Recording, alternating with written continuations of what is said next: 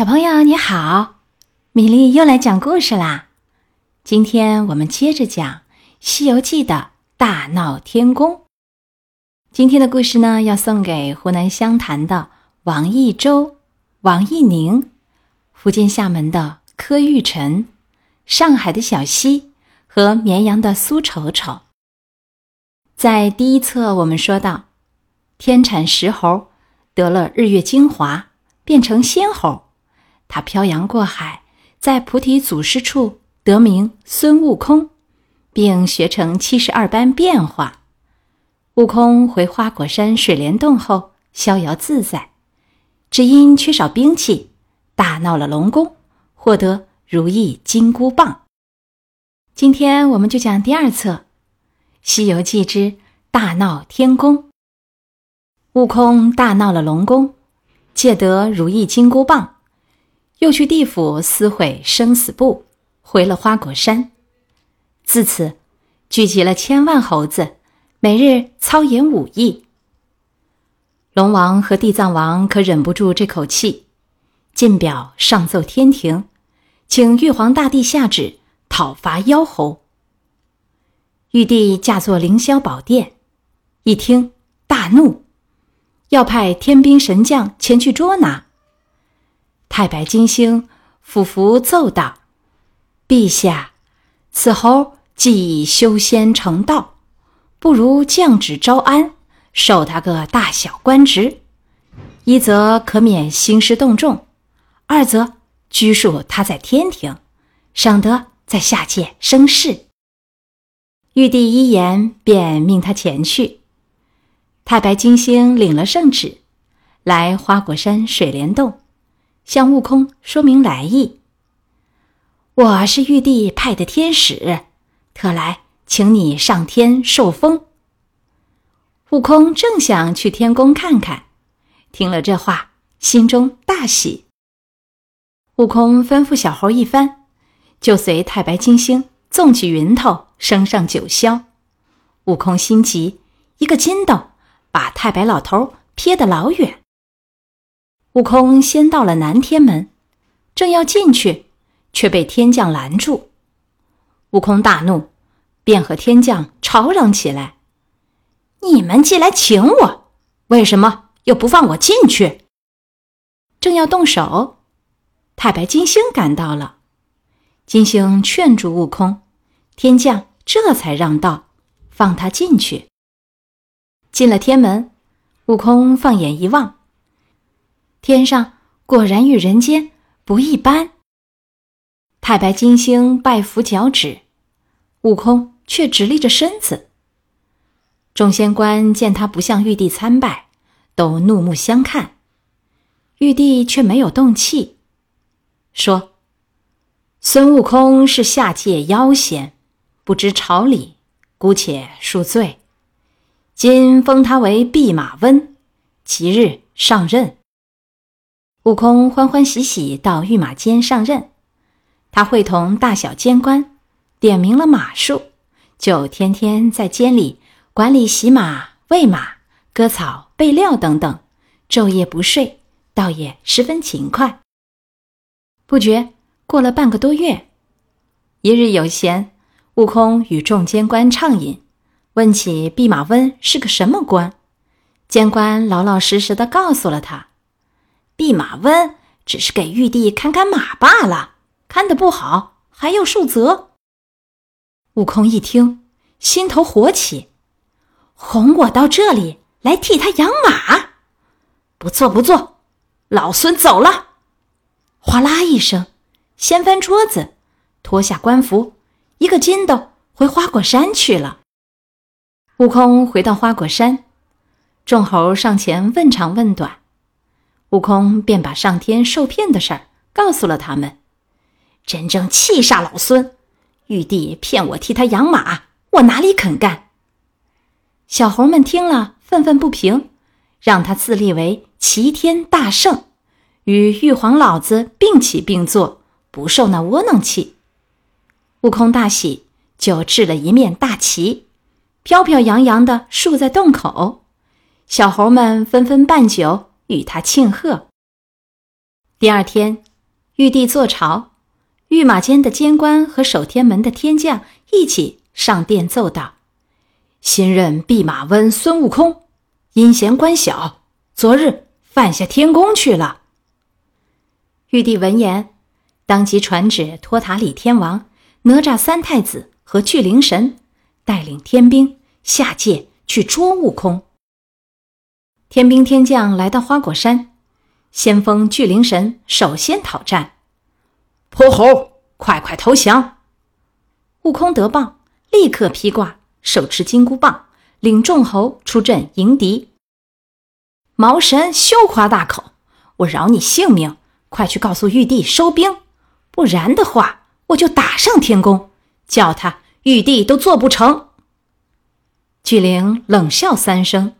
挥动大斧砍将过来，悟空不慌不忙，举棒相迎。只听咔嚓一声，斧柄被打成两截。巨灵神急忙转身走了，悟空并不追赶，笑他是这样的一个脓包。这时，哪吒脚踩风火轮赶来了。悟空见是个孩子，不愿动手。你是谁家孩子啊？跑来找死，只站着，任他用枪来刺。哪吒连刺了数枪，激得悟空火起来，还手就是一棒。哪吒不敌，败下阵去。悟空也不追赶，只叫他给玉帝传话去，告诉玉帝，如果不封我做齐天大圣，定然打上凌霄宝殿。李天王见悟空果真厉害，只好先收兵回去，把悟空要做齐天大圣的话告诉了玉帝。玉帝听了，又惊又怒，一时没了主意。妖猴这样大胆，这这这这如何是好？太白金星又上前献计，说可以封悟空一个空名的齐天大圣，图个太平。给他一个空名，无权无柄，养在天上，收他邪心。玉帝觉得只有这个办法，就叫他再下界去请悟空。太白金星来到花果山，传了玉帝圣旨。悟空先是不相信，经金星一再担保，才跟他一起上天。金星嘱咐他：齐天大圣官品极高。此后千万不要再胡作乱为了。悟空到了天上，玉帝果然封他做齐天大圣，并盖了一座金碧辉煌的齐天府给他住，派了安静、凝神两仙吏伺候他。一天早朝，金阳真人上殿启奏，说悟空整日无事，到处游荡，不守天宫规矩，不如。派他一件事儿管管。玉帝便传旨，派悟空去看管蟠桃园。悟空正闲得慌，接到圣旨，立即欢欢喜喜的来看管蟠桃园。园里的土地、力士都来向他磕头拜见。土地领悟空寻园，告诉他说：“这桃园有三千六百株桃树。”都是王母娘娘亲自栽种的，树上的桃子九千年一熟，吃了可以与天地同寿，长生不老。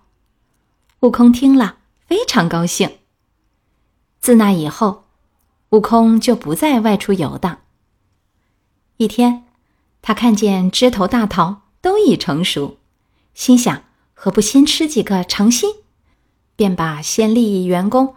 都支到外面去，我要在亭子里睡一会儿，你们且到门外伺候着。众仙走后，悟空脱下官服，爬上树，捡那熟透的大桃，摘了许多，坐在枝上吃了个饱。恰巧这天王母娘娘要开蟠桃会，请各路神仙尝新，王母派了七位仙女。前来蟠桃园摘桃。七位仙女走进桃园，土地见了，慌忙拦住说：“今岁不同往年，玉帝差齐天大圣在这里看管，得通报他后方可采摘。”仙女们便叫土地快去禀报。土地进园，只见悟空的衣帽扔在亭上，四下寻找，大圣，大圣，却不见踪影。原来悟空吃饱了桃子，变做一个两寸长的小儿，倚在树梢上睡着了。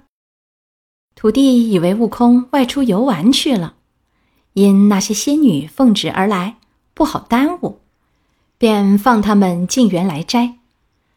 可是熟桃都给猴王吃了，仙女们只摘得二三篮半生不熟的。